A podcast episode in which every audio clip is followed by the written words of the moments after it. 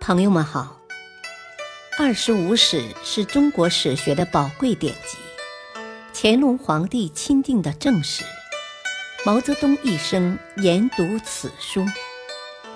欢迎收听《二十五史》珍藏版。第五部《西晋书》传记第七：司马亮、司马越。一，司马亮出生不详，卒年两百九十一年，字子义，司马懿的第四个儿子。曹魏后期，政权实际上已落入司马氏之手。司马亮作为司马懿的儿子，自然也服高位，先是被任命为散骑侍郎。赐爵万岁亭侯，接着又提拔为东中郎将，进爵广阳乡侯。不过，然名列将领之中，却并无领兵作战的才干。甘露二年（两百五十七年），司马亮随司马昭前往寿春征讨诸葛诞，由于作战失利而被免官。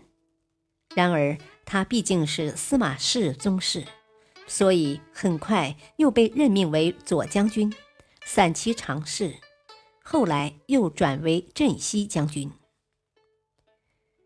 太史元年（两百六十五年），司马炎称帝，司马亮以叔父的身份被封为扶风郡王、都督关中、雍凉诸军事。成为镇守西北地区的最高军事统帅。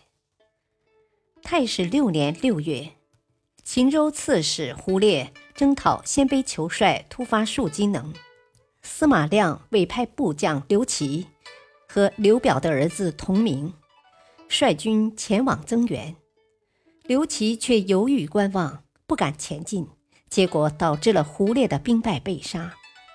按照军纪。刘琦应被处死，司马亮也受牵连，而要被贬为平西将军。司马亮只会打仗不行，但他倒也不是推卸责任的人。就在刘琦即将被斩首之前，司马亮主动向武帝提出：军队调动指挥上的过错都是因为我而造成的，与刘琦无关，请求免他一死。结果，虽然司马亮主动承担了罪责，刘琦未能免死，他自己却被免了官。不过，与第一次被罢官以后的情形一样，这一次司马亮同样是很快又被启用为辅军将军。咸宁元年（两百七十五年），司马亮晋升为卫将军和侍中。此时。司马氏宗室繁盛，皆身居要职，而又无人进行监督，不断有人违礼犯法，很让武帝头疼。于是，辈分较高的司马亮便被武帝选中担任了宗师，命他对宗室成员加以训导和督查。一旦发现宗室成员中有人不遵守礼法，小事可以自行处置。大的事情则随时向武帝报告，这表明了司马亮在武帝心目中的重要地位。武帝大封宗室为诸侯王，可是这些诸侯王都集中在京城洛阳，给当时的政局造成了不好的影响。魏将军杨尧等人在咸宁三年。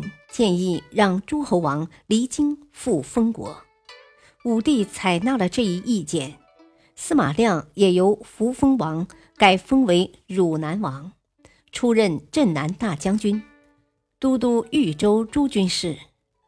可是司马亮出京没有多久，又被武帝召回京师，任命为侍中、辅军大将军，把统领军队的大权交给了他。数年后，武帝在荀彧、冯胆、杨尧等人的挑唆下，削夺了齐王司马攸的权力，而司马亮则晋升为太尉，录尚书事，兼任太子太傅，与山涛、魏冠共同执掌朝政。从此时开始，司马亮与魏冠的命运就连在了一起，而与外戚杨俊的关系则逐渐趋于紧张。感谢收听，下期播讲二。敬请收听，再会。